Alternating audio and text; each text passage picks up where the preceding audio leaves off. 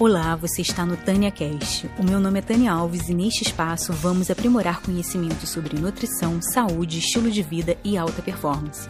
Sinta-se à vontade para mergulhar em nosso conteúdo. Olá, meu nome é Tânia Alves, eu sou nutricionista da equipe do Dieta Carnívora Brasil e hoje a gente vai conversar sobre ácido úrico e cálculo renal com o médico nefrologista Alexandre Coelho. Uma boa noite, né? É uma, uma honra estar aqui novamente aí com a, com a Tânia aqui na, na Dieta Carnívora Brasil, tá? É, gostei muito da, da nossa primeira live aqui foi um prazer é, receber aí um novo convite para estar novamente aqui com vocês hoje, falar sobre um assunto muito é, que causa muita dúvidas né, em, muita gente sobre a questão de carne, ácido úrico, cálculo renal, né, proteínas, são assuntos que realmente geram bastante dúvidas e a gente vê que a própria ciência tem nos mostrado é, caminhos diferentes do que a gente vinha acostumado e do senso comum. Né? Então, é um prazer estar aqui. Meu nome é Alexandre, eu sou nefrologista, trabalho aqui em Belo Horizonte, sou formado há mais ou menos 18 anos, né? E estou aqui à disposição para esse bate-papo. Legal, bacana. Deixa uma curiosidade agora minha, né? É, dentro do espectro de doenças renais, né? A questão do cálculo renal é assim a mais é mais recorrente, tem assim um campeão, né, de tipo assim do que, que mais, do que, que é mais corriqueiro num consultório ou numa clínica. Cálculo renal é uma patologia bastante frequente, né? É, nem sempre é, dor lombar é igual é, cálculo renal. É, se a gente pegar o, o, termo dor lombar, ele é bem mais frequente e engloba aí uma série de patologias que temos que fazer o diagnóstico de cálculo renal dentre eles. Né? Mas mesmo pegando só o espectro de cálculo renal, é, é muito frequente mesmo dentro do consultório. Né? Eu digo que o, o, nefrologista ele tem que estar tá acostumado com o cálculo renal, porque eu acho que faz, faz parte de alguns nefrologistas como o carro-chefe do consultório mesmo. Né? Grande parte de, das pessoas e a gente tem notado também um aumento de incidência e, e prevalência de cálculo renal. Então, vai ser cada vez mais comum a gente tentar compreender melhor né, e orientar cada vez melhor os pacientes. Mas isso se dá por uma questão de que antes tinha uma subnotificação, ou seja, não eram notificados os casos de cálculo renal, teve, houve alguma melhoria nos diagnósticos? Por que, que hoje em dia, ou é uma questão realmente dentro daquele espectro de síndrome metabólica, resistência à insulina, diabetes, tem alguma correlação? O diagnóstico é muito simples, né? Então, eu não acredito que a, as tecnologias atualmente tenham proporcionado um, um aumento tão grande no, no diagnóstico, porque você tem uma calcificação, né, uma mineralização que é não natural em um tecido orgânico, e isso daí já era facilmente identificado por raio-x comum, com algumas exceções né, de alguns cálculos que não são vistos ao, ao raio-x. Né? O que a gente tem notado é realmente que com a, a queda da qualidade de saúde da população, algumas doenças têm se tornado mais prevalentes, tem um aumento da incidência, né? E essas doenças são muito associadas com cálculo renal. É, você citou aí a síndrome metabólica, né? A síndrome metabólica, ela por si só, ela aumenta o risco de várias doenças cardiovasculares, infarto, doença renal crônica, assim como cálculo renal também. Né? A obesidade, que é um componente da síndrome metabólica, ela tem aumentado, né? no Brasil aumentou aí cerca de 10% nos últimos 10 anos, né? era em torno de, se eu não me engano, 10% da população, e hoje a gente tem quase 20% de pessoas obesas. Né? Então, eu, o que a gente percebe é que o, a piora da qualidade de, de, de saúde da população está associada aí com o aumento de cálculos renais. Nossa, e, e como que, que se forma isso, o cálculo renal? O, o, o, cálculo renal é, uma, é, é uma mineralização, né? então a formação de um, de um tecido mineral, de, um, de, um, de uma parte mineral num, num tecido orgânico. Né? Então, é, existem várias teorias para explicar essa formação, mas um, um ponto é, é, comum a todas elas, né? tem que haver uma supersaturação aí de alguns elementos. Né? E essa supersaturação, essa superconcentração, ela se dá na maioria das vezes por uma deficiência de água, né, de hidratação. Né? É, vários estudos mostram que a população, por exemplo, dos Estados Unidos, cerca de 40% das pessoas são subidratadas né, no dia a dia. 40%? Então, 40% da população não bebe a quantidade de água adequada. Né? Então, esse, é, a princípio, é o ponto-chave assim, de formação de cálculo renal na grande maioria dos casos. Né? As pessoas não bebem água a quantidade que deveriam ingerir. E, e isso promove aí uma, uma saturação maior e uma, um, um, aumento de risco de precipitação de cristais. Né?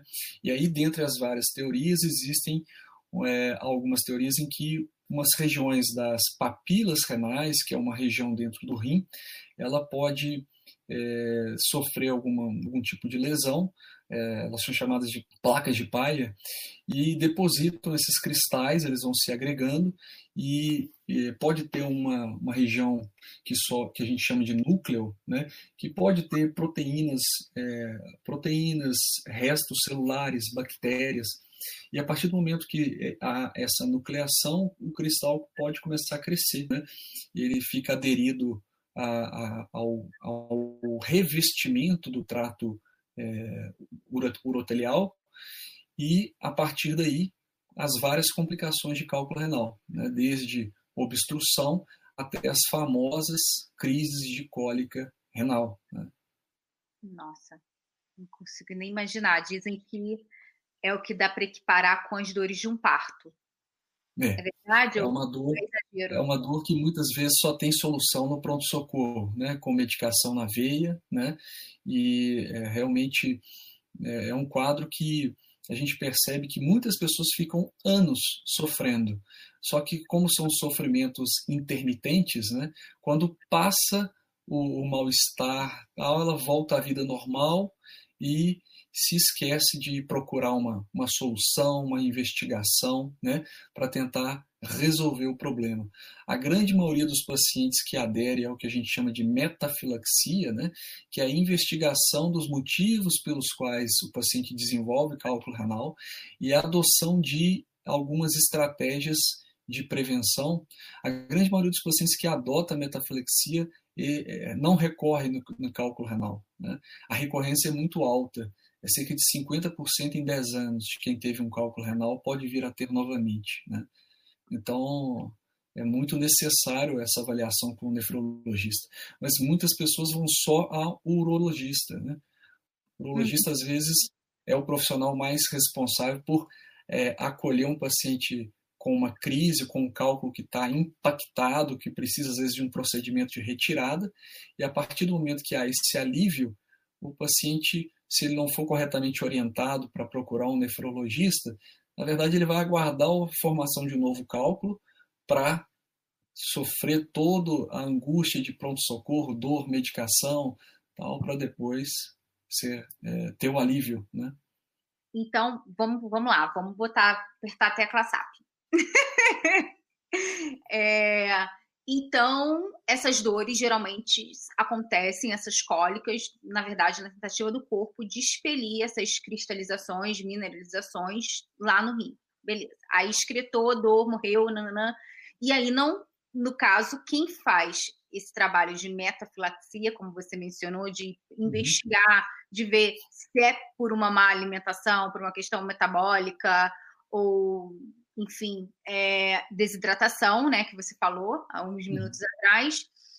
Quando ele faz esse trabalho de investigar, então aí as chances de ter uma, uma, uma crise, né, de, de cálculo renal, de dores, de cólica, ela diminui em 50% aí nos primeiros 10 anos. Você falou, né? É, não. Na realidade, se, se você não fizer o tratamento, ela é, acontece 50% de chance dela recorrer, né? E aí, você fazendo o tratamento, você consegue reduzir essa quantidade aí de forma, é, de forma variável, né? É, a depender da origem, né? E, da, e do empenho do paciente em adotar as medidas, né? Então fica meio que jogar a moeda para cima, né? Meio a meio, 50% de ter uma nova crise, 50% de não. Mas quando você vai e faz esse trabalho, investiga e se empenha em melhorar, né? Em tratar a causa, então a sua chance já fica mais para o seu lado, né? Já fica mais vantajoso, né? Não fica tipo assim. Exatamente. É. Lembrando que, na grande maioria das vezes, o, o principal é a baixa ingestão de água, né? Então, um adulto aí de 50 70 quilos, né, é, a gente vê muitas pessoas que conseguem ter um volume de urina inferior a 700 ml em 24 horas. Né? Isso é muito pouco, né? Então, 700 ml, às vezes, se você está com muita sede, você dá dois copos de água, dá 700 ml. Né? Mas aí tem outros fatores que vão implicar, a quantidade que a pessoa transpira, se a pessoa trabalha falando muito, né? se o ambiente que ela trabalha tem, tem ar-condicionado, se é, ela tem, teve episódios de febre, se ela está com diarreia. Então, são tantos os fatores que vão contribuir para o balanço hídrico, né? para você. Uhum. É, é muito individual, que não dá para você falar uma quantidade é, X. Né? Existem algumas fórmulas mágicas que ah, tem que tomar oito copos d'água, né? Já vi 35 tomar 8... por peso. É, é, oito copos d'água, né? Então, um, um, copo de 200 vezes. Então, a, a gente tem algumas umas fórmulas, mas é, o ideal é, é, é, realmente, que eu gosto de falar, começar a hidratação bem cedo, quando a gente acorda, né? E ao longo do dia, intervalos regulares. E uma estratégia boa é monitorar a cor da urina. Se ela estiver amarela, aumentar a hidratação e se ela começar a clarear, você pode moderar um pouco a hidratação. Né? As uhum. pessoas não fazem isso, né? nesses tempos modernos agora, muitas pessoas ficam realmente um dia inteiro sem tomar copo d'água. Toma de manhã, a gente consegue inibir a sede, começa o trabalho, entra em reunião, sai de reunião, vai fazer. E quando vê, passou muito tempo sem beber água. Né? E esse período aí, ao longo de meses, anos, né, de urina extremamente concentrada, permite o crescimento de cálculos. Né? Então, muitas vezes as pessoas têm cálculos e não, e não sabem, porque eles estão no rim, alojados, e o que dá sintoma é a mobilização do cálculo, quando ele começa a descer. Né? Uhum. Né? E a dor, nesses casos, na maioria das vezes, ela não é nem renal, a gente chama de, de cólica renal, né? mas a dor, no caso, é uma, é uma dor do ureter. Então, o correto mesmo seria chamar de cólica ureteral, que é a descida do cálculo pelo aquele tubo né, que liga o rim até a bexiga. E como é um tubo muito pequeno, ele começa a fazer movimentos para expulsar o cálculo, e o cálculo está lá obstruindo a urina, então isso gera uma dor intensa. E é uma dor incólica que a gente chama porque ela é crescendo e decrescendo. Então, tem picos de grande agudização e alguns períodos de acalmia. Né?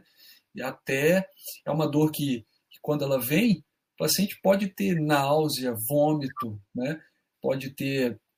É, a dor ela pode irradiar para a região da frente, né? muito comum, começa na, na região lombar, nas costas, e nos homens ela pode ir até o testículo e na mulher até os grandes lábios. Né?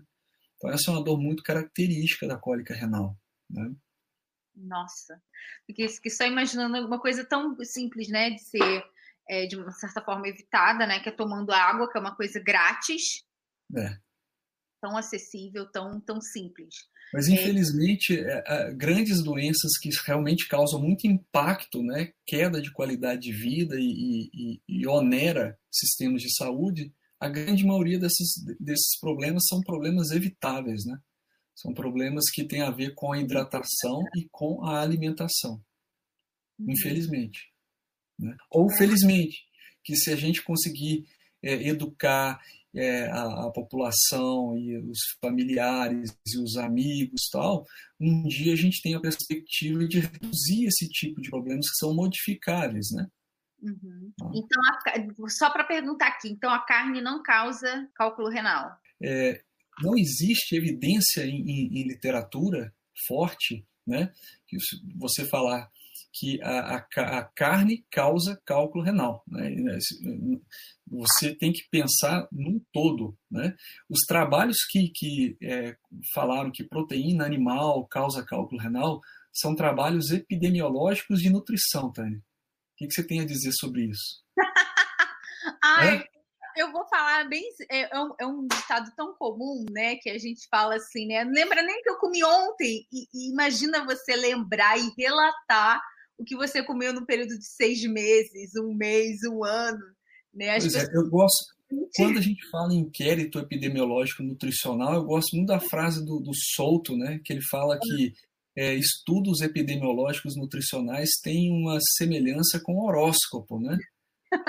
Porque, é, porque são, não é algo que você. Então, quando você pega uma evidência baseada em estudo epidemiológico, né, e é claro, a gente estudou bioquímica, fisiologia, tem muita plausibilidade você falar que comer proteína dá cálculo renal. Na hora que é, você, principalmente quando você vê a, a, as proteínas de, de, carne, né, que tem radicais com enxofre, né, elas tendem a, a, a, ser ácidas, né? Mas o que aí isso a gente fala in vitro, né? Porque uhum. é, do ponto de vista quando você vai ver mesmo populações tal, isso aí não tem evidência, né, de real impacto. A pessoa que come carne. É, tem, tem outro aspecto também, né, Tânia?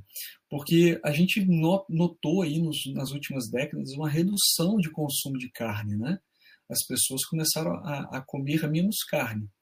E uma coisa que, que a gente pode atribuir é, isso também é que é, no, nos últimos nos últimos anos, as pessoas começaram a fazer mais atividade física, começaram a se preocupar mais com a saúde, começaram a, a, a ir mais ao médico, a fazer exames de check-up, a cuidar melhor. Né?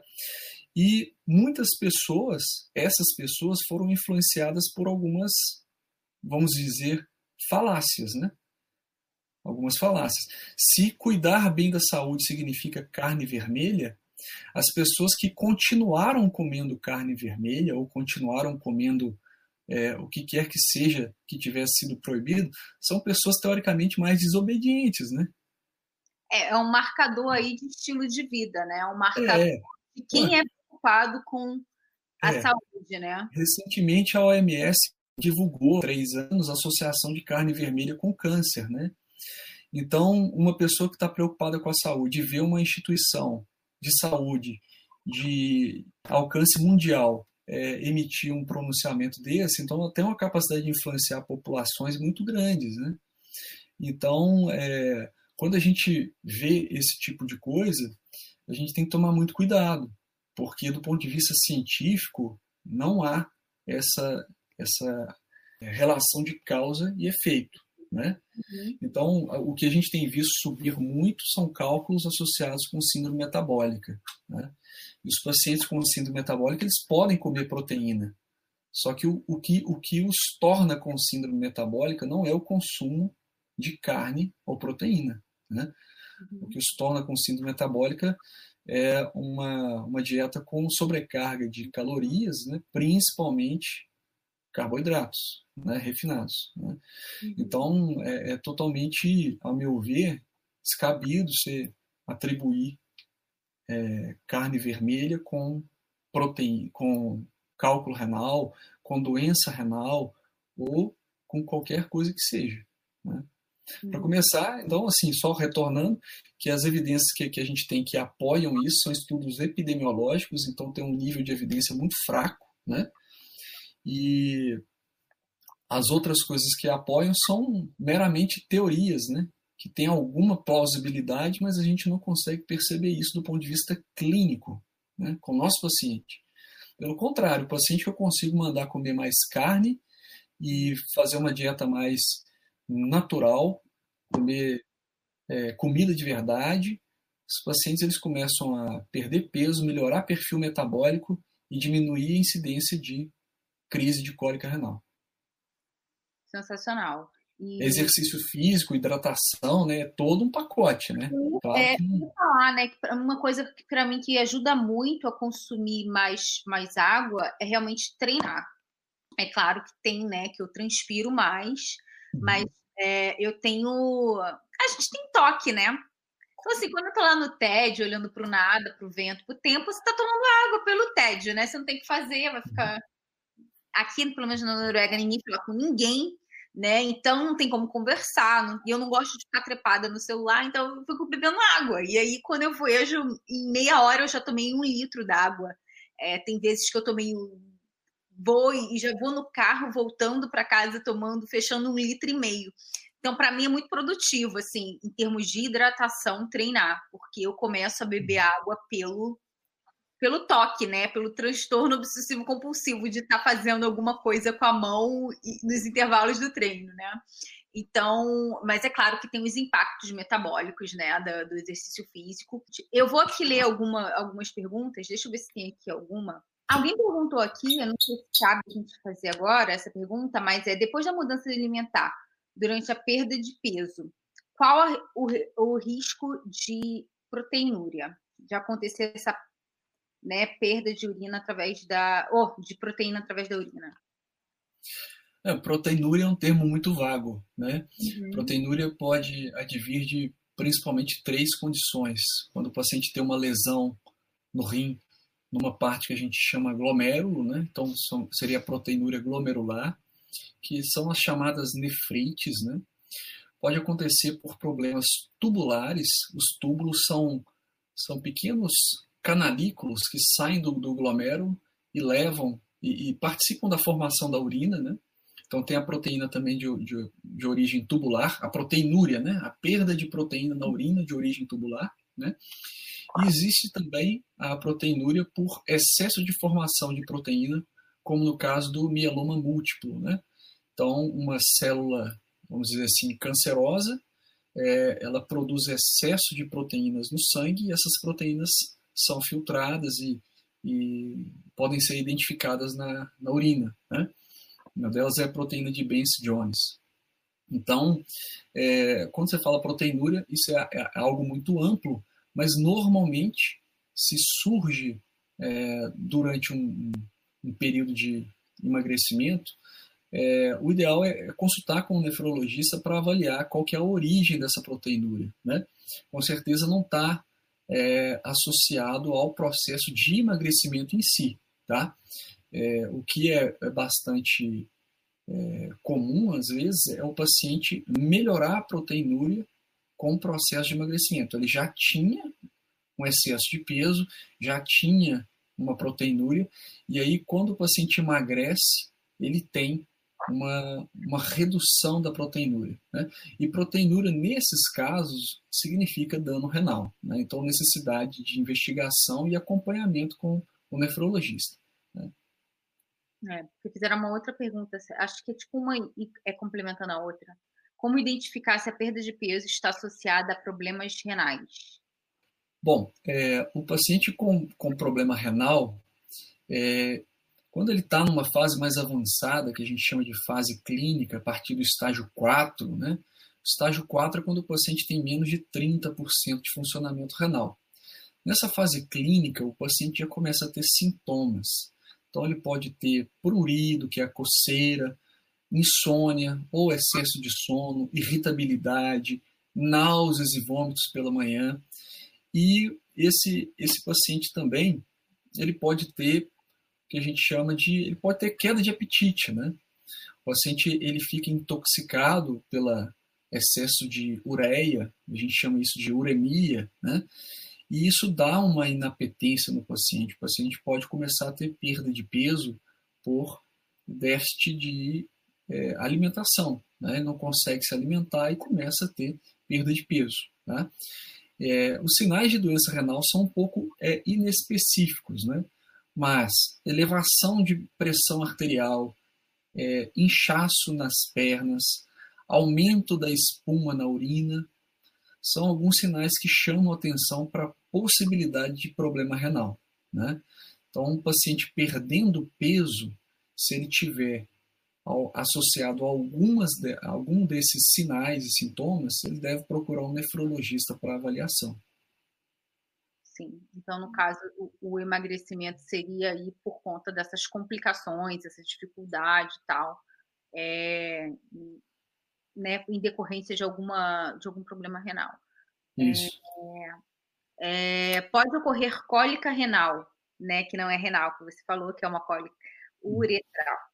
Falei errado. É, pode ocorrer cólica renal sem presença de cálculos? Sim. É, na verdade, o, existem dois tipos de dores nos, nos rins, né? Tem, tem, tem essa dor da, da cólica ureteral, né? Que é da descida do cálculo, né?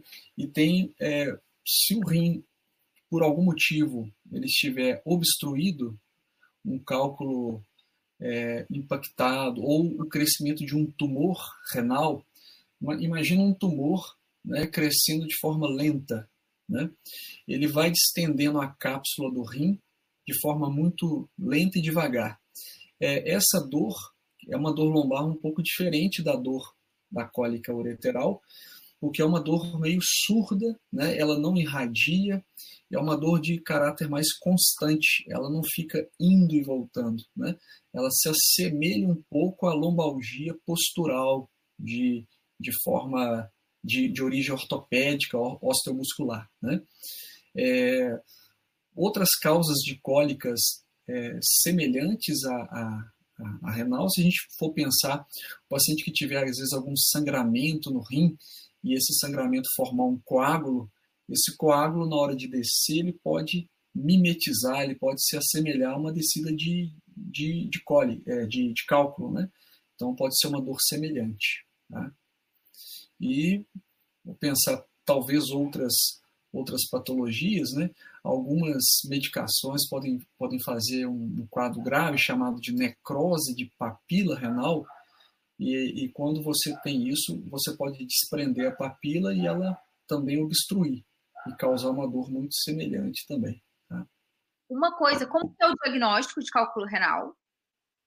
Como é o diagnóstico? É Bom, a investigação. Primeira coisa, assim, se o paciente tem uma história já de já chega com o resultado de exame de imagem, né?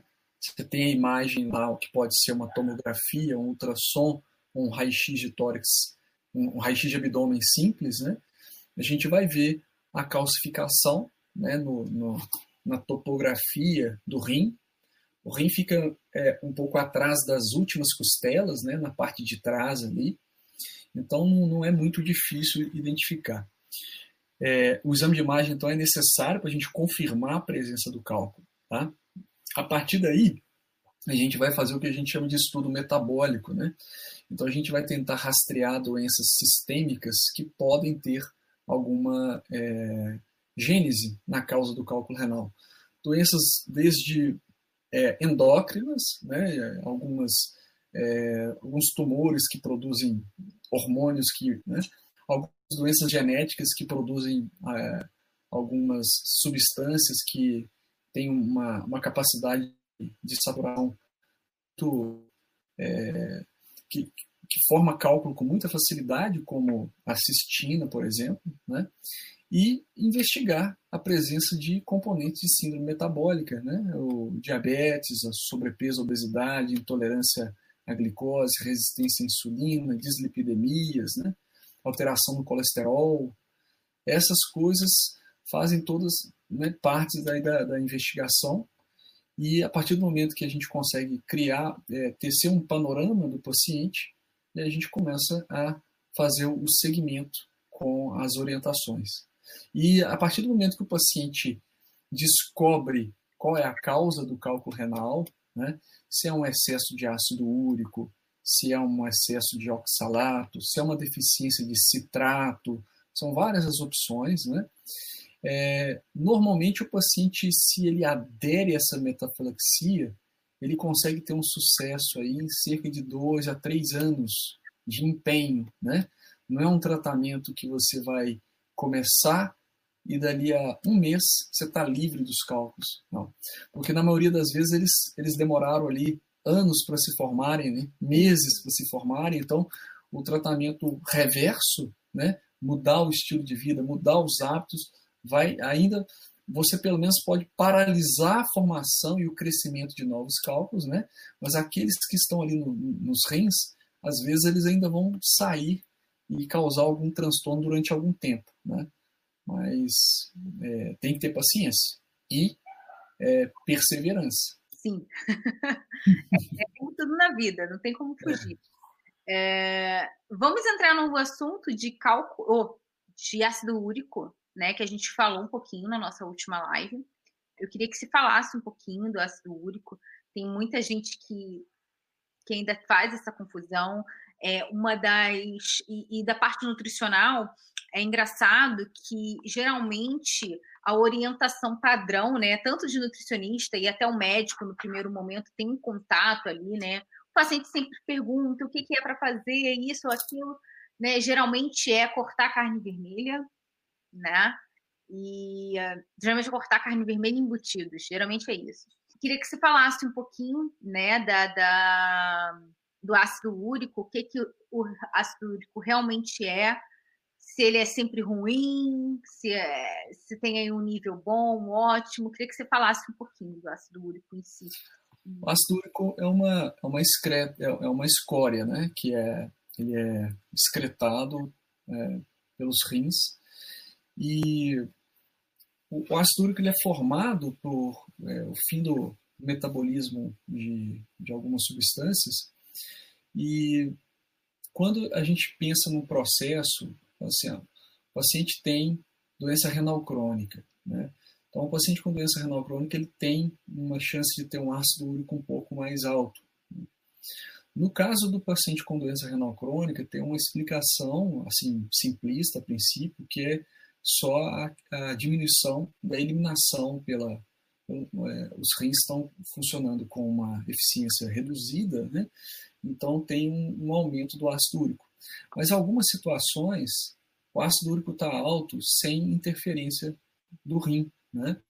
Então, muitos pacientes com sobrepeso, com alguns hábitos é, de ingestão de bebida alcoólica é, ou é, ingestão de alta carga de frutose, por exemplo, podem fazer elevação de ácido úrico. Né?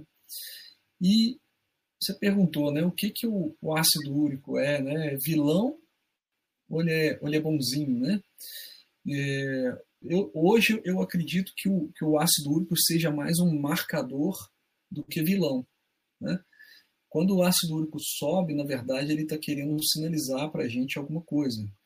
É, é, existem até estudos mostrando uma capacidade antioxidante do ácido úrico. Né? Então, o, é, uma, uma conduta que a gente tinha algum tempo atrás, saiu até agora uma revisão, agora no dia 20 de junho, no New England, sobre a, a não indicação de você tratar o ácido úrico alto com alopurinol, que é uma medicação muito comum, também chamada de Ziloric, né, o nome comercial, né? Você não tratar o, o, ácido úrico em pacientes com doença renal crônica que não tem nenhum benefício, né, nenhum impacto na progressão da doença. Só que a gente acreditava muito nisso, né, que o ácido úrico alto tinha que ser tratado. Né? Então, é uma conduta que, desde que eu formei em nefrologia, era muito comum a gente. Mas começaram a sair alguns trabalhos, alguns estudos mostrando que isso não teria assim, uma evidência muito, muito forte né? e tem caído realmente em desuso. Esse novo trabalho foi agora dessa semana que passou, né? então muito recente.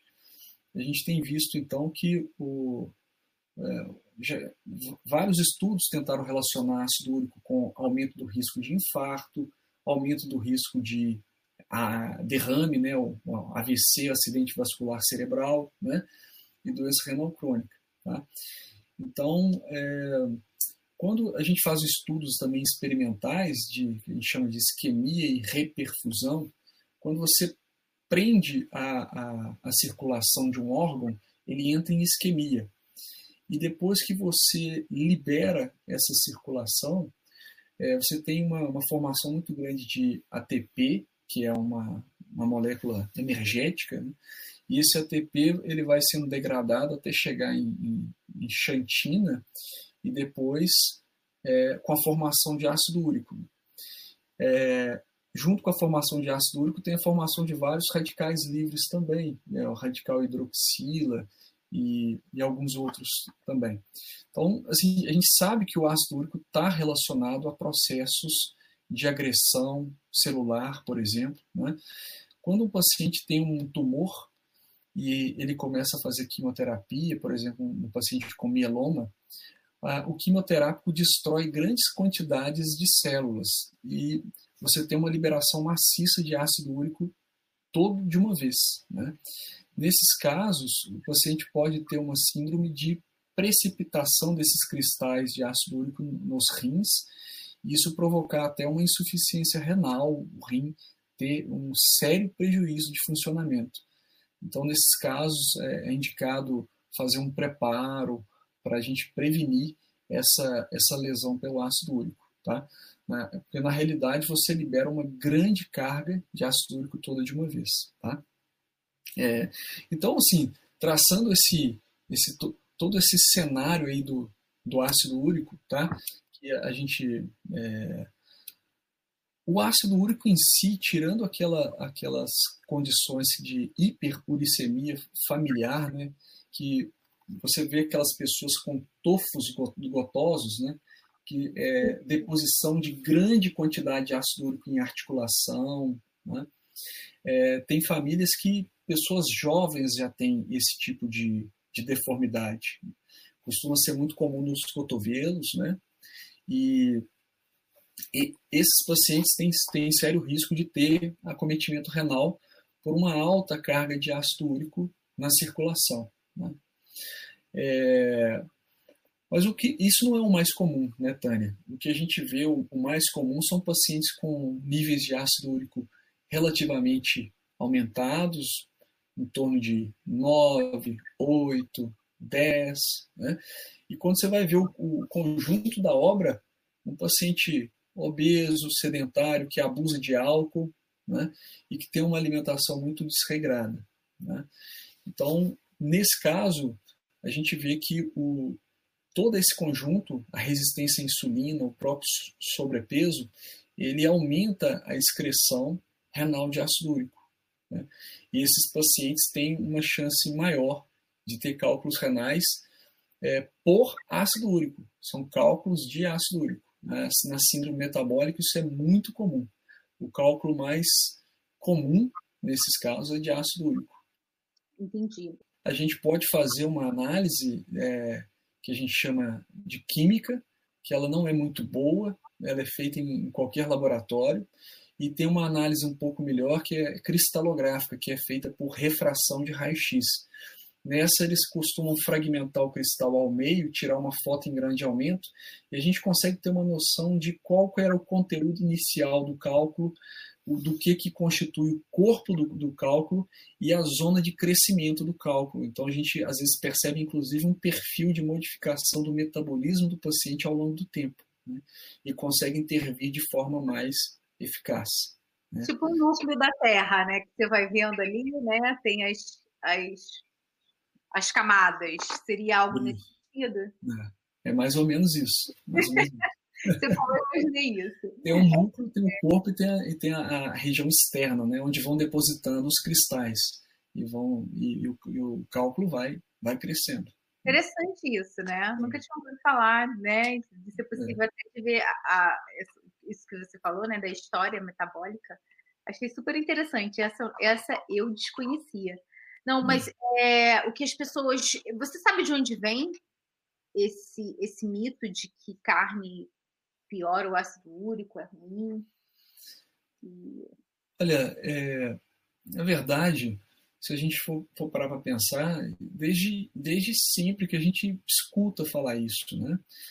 Mas, mas é um desde sempre, assim, da nossa história aqui, né?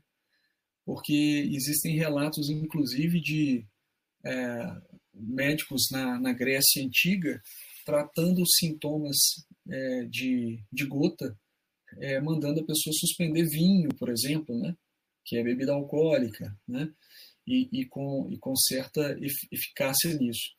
A carne vermelha e ela vem sendo demonizada de forma injusta, a meu ver, há muito tempo. Né? Então, é, é, para mim, é basicamente se colar, colou. Já tentaram colocar como culpa de doença cardiovascular e ela está absolvida. Já tentaram colocar como culpa de câncer, também ela está absolvida. Né? Não, não, não existe prova científica disso. E como o cálculo renal, é, do ponto de vista de plausibilidade, ela há. Né? Então, é, teoricamente, se você come uma, uma quantidade de, de, proteína, a proteína naquele meio, pelo menos in vitro, ela tem uma certa capacidade de acidificação, né? o que não ocorre no, no, no, quando a gente vai é, fazer análise biológica, que é muito diferente do que você analisar in vitro. Né? Então, é, nesse ponto, é, eu acredito que foi só mais realmente alguma. É, a gente pegar esses estudos epidemiológicos, né, você pode tirar conclusões totalmente equivocadas, né? A gente já falou disso aqui no comecinho, né? Que é, é você acha que determinada coisa é, ocorre por conta disso, mas você, você pega um, um grupo de mil pessoas essa falou que comeu carne, essa disse que não comia, essa teve cálculo. Então, esse tipo de estudo a gente não pode atribuir causalidade, né? Então, não é possível atribuir relação de, de causalidade. Hum. Alguém perguntou aqui assim, qual o impacto da bebida alcoólica uh, em uma pessoa que perde um rim em cirurgia devido a cistos e o outro já tem cistos também e continua o uso de álcool todos os finais de semana. É. O álcool, é, eu costumo falar que não existe dose segura, né? É cada um tem risco. Né? É, um paciente que já tem um rim só, ele é crônico, ele, ele deve fazer acompanhamento com o nefrologista. Os riscos que ele corre, né? O álcool atrapalha o perfil metabólico que a gente falou aí, né? ele pode subir triglicérides, o paciente tem uma, uma, uma alteração aí é, da, da dislipidemia, é, da, do, do, colesterol bom também, né? E é, é, uma reserva calórica muito grande, né? Então provavelmente vai ter uma dificuldade de emagrecer se ele estiver perdendo, se ele estiver perde, é, precisando perder peso, né? Então realmente não é não é adequado uma pessoa que todo mundo deveria usar álcool de forma moderada se resolver usar. Mas agora uma pessoa que já tem só um rim, o cuidado tem que ser redobrado, né? É. Em todos os finais de semana, né, complica também a frequência, né? A gente é. não tem a dose, né? Mas é independente da dose, essa frequência, ao meu ver, já é bem alta. E realmente, eu concordo muito com você, tipo assim, é complicado dizer uma dose segura, né? Eu já fiz é, uma live com a doutora Ana Marta Moreira, uhum. que, que, é mais da parte gastrointestinal, e a gente conversou, mas tipo assim, a gente foi bombardeada durante a live. Eu tive até que bloquear algumas pessoas, porque quando a gente vai falar mal do álcool, é algo muito sensível. Né? E as pessoas ficam às vezes ofendidas, tipo assim, ficam, e falaram assim, vocês são arrogantes, e, tipo assim, a gente foi só mostrando, né, que o álcool ele começa a trazer é, problemas, né, já começa com, com, com a questão da, da micro da microbiota bucal e aí vai passando e aí ela foi falando todos os efeitos, né, no trato gastrointestinal e aí você chega no fígado e agora você está falando do rim, né? Então assim é, é complicado é. de álcool. Uma coisa que assim, já quando você né, é. uma instaurada, estabelecida quando você mexe aí no, na, na, paixão de uma pessoa, né? Isso, isso é muito complicado, né? É igual você falar com uma pessoa que ela tem que tirar o açúcar do café. Ela tem hábito de tomar café. Isso é uma coisa muito difícil. É, é, só que é, quando a pessoa consegue passar ali uma semana, dez dias sem usar açúcar, ela vê que foi muito mais fácil do que ela imaginou, né? Então, a questão de reduzir álcool. Isso é, isso é muito importante, né? O paciente que já tem só um rim, de forma alguma deve abusar.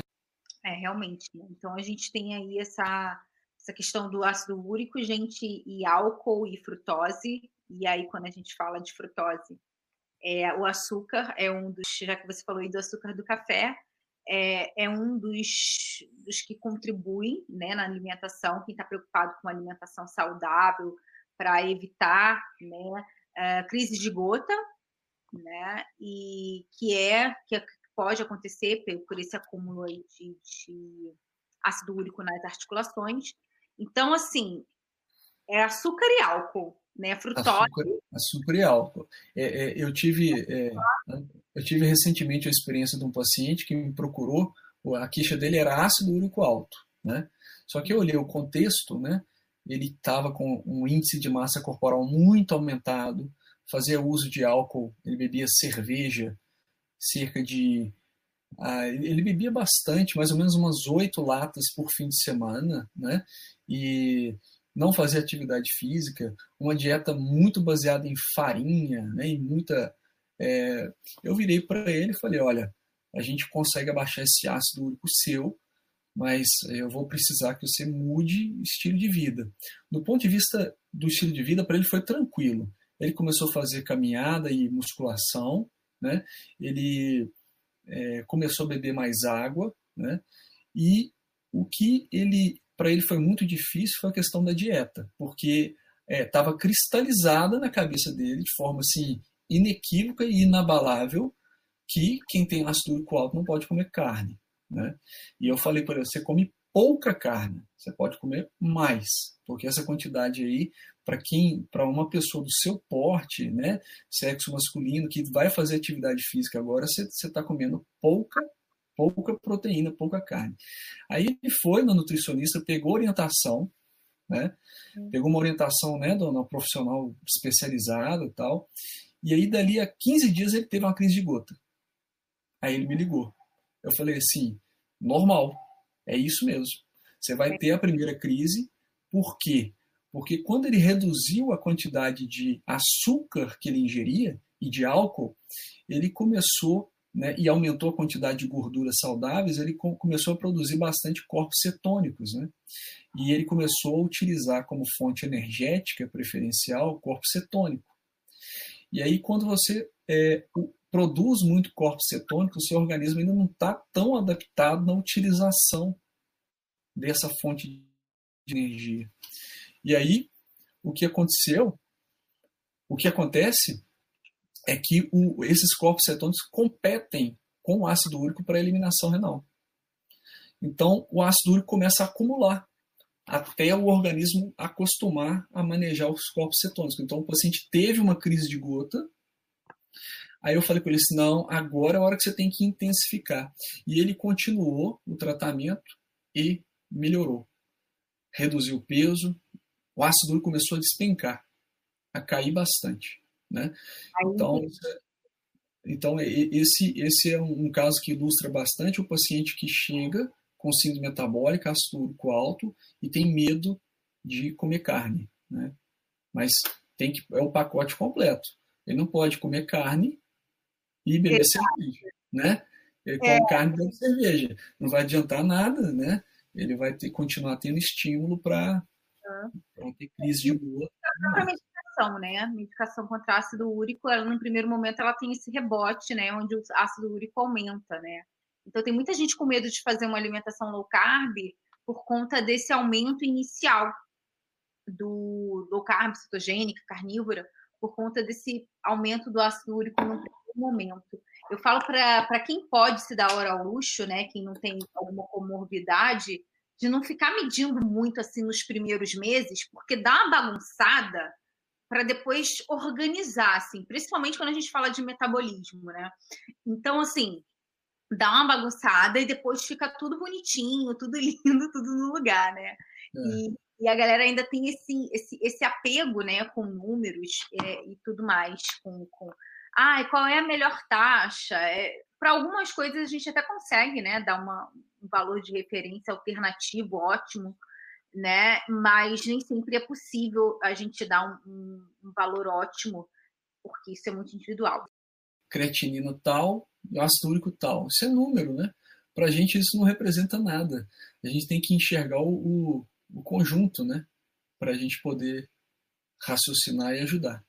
Sim, eu passei por isso. Sim, eu passei por isso. Eu passei por um, por um quadro de hipotiroidismo completo, lindo, clássico, em termos de sintomas, só que com as taxas ali ok, limítrofes, porém ok, dentro daquele valor de referência, mas na realidade eu estava morrendo, né? Muito mal há muitos anos, com, com, com uma dislipidemia que, que não era normal, eu achava que era ok ter, né? E, e aí só deu jeito realmente quando eu retirei a tireoide e comecei com, com, com os hormônios, né? E aí sim, aí tudo ficou, tudo fez sentido, aí tudo, tudo casou, né? Eu voltei a, a funcionar. Mas eu fico pensando, é claro que isso é um caso muito fora da curva. Não, não, não pense que você está aí, não está com dificuldade de emagrecer, de não sei o que, que você está com, com hipotiroidismo que não está apresentando no exame laboratorial. Não é bem assim, é bastante incomum isso. Mas a gente, essa questão, né, que a gente, que eu quero trazer aqui para reflexão, é que se tem algo errado em você, mesmo que seus exames estejam bem, você tem que procurar ajuda e investigar. E por vezes, mesmo que um ou uma ou outra taxa esteja ali um pouco fora, mas você está bem, fez uma boa investigação, fez né, esse bom, um bom levantamento clínico, também não vamos ficar pirando porque tem uma taxinha né, ali que não que que está, sei lá, 10% fora do valor de referência, enfim. Eu não sei se você tem muito isso, se chega muito em consultório, assim, essas pessoas muito preocupadas com, a, com taxas, com números. Não, isso é muito comum, né? E o trabalho que a gente tem é justamente tentar convencer que o paciente é muito mais do que um número, né? Ainda mais se for apenas um, né? Porque se, você pegar aí uma série de considerar aí as perspectivas do, do paciente e enxergar o contexto do paciente é uma coisa, né? Os gostos, ah, mas olha, acho muito é, ansiogênico, né? Você olha aquilo ali, não, não tá bom. E aí sua vida passa a girar em torno de um número, sendo, e você sai do foco, você sai do foco e o número passa a ser o foco, né? Então não é por aí. Eu experimentei isso, sabe com o quê? Com um aplicativo de tracking de sono. E aí eu ia dormir pensando, para quem não conhece, é um, um, aplicativo que ele vai monitorando o seu sono, a sua respiração, seus batimentos e tudo mais. E aí ele te diz ali um número, um percentual da sua qualidade do sono. E vai até 100%.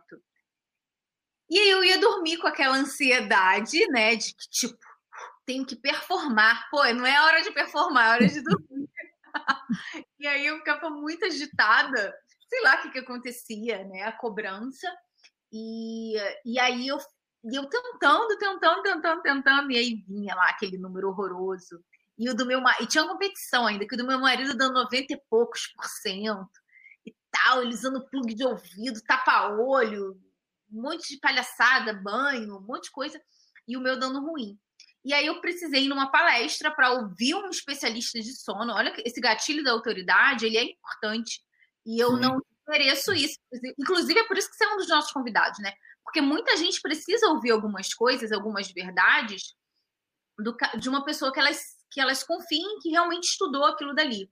E aí eu vi um o cara PhD em sono, enfim, e aí ele falou que, que isso pode fazer mal também, que se você é o tipo de pessoa que não se dá bem com isso, que deixa isso para lá e vai no feeling. Você está se sentindo bem ou mal? Você dormiu bem ou dormiu mal?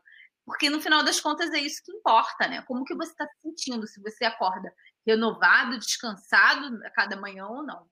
Então, assim, é, é essa mensagem que eu queria é, passar aqui no final, que a gente às vezes fica muito preocupado, né, em, em, com número e taxas, e na verdade é, é igual você falou, né, no caso, no caso do cálculo renal, é uma mudança de estilo de vida, é um processo, pode demorar algum tempo, existe paciência, e também não são só números. Eu queria saber se você tem alguma mensagem, alguma coisa final para deixar aqui coisas sobre ácido úrico ou sobre, enfim, qualquer coisa que você queira falar aqui como mensagem final.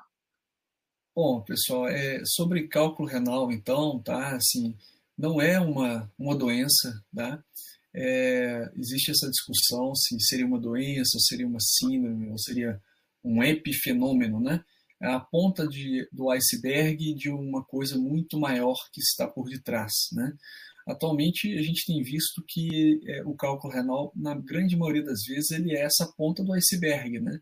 Ele é um epifenômeno aí de síndrome metabólica, em muitos casos, né? um ou vários componentes da síndrome metabólica. Tá? Cálculo renal, é, tratamento adequado sempre vai envolver procurar nefrologista para você fazer a, a avaliação do, do, motivo da formação desse cálculo e para você trabalhar na prevenção da formação de novos né, e, e, e ganhar saúde. Na grande maioria das vezes, o nefrologista vai é, te acompanhar para você melhorar a dieta, melhorar a atividade, né, se, da questão de exercício físico, monitorar a ingestão de água, né, o, a gente consegue fazer isso no consultório com, com facilidade, ter uma ideia da, do, da quantidade de água que o paciente ingere, né, e, e o repouso, né, o sono que você falou aí realmente é fundamental. Durante o sono a gente tem uma queda de atividade, a gente tem uma, uma redução da hiperexcitabilidade visual, sonora tal, e a gente tem uma queda na, na pressão arterial. A grande maioria das pessoas tem essa queda. Né? Então, o período de sono é um período muito importante, inclusive, para a proteção dos rins. Né? Então, esse, esse, esse, esses quatro pilares aí, a hidratação, a alimentação adequada, a atividade física e o repouso, são fundamentais praticamente tudo relacionado à saúde, né? A gente tem Exatamente. que estar conectado. Quero te agradecer pela, por mais uma vez estar aqui, disponibilizando seu tempo para falar com a uhum. gente.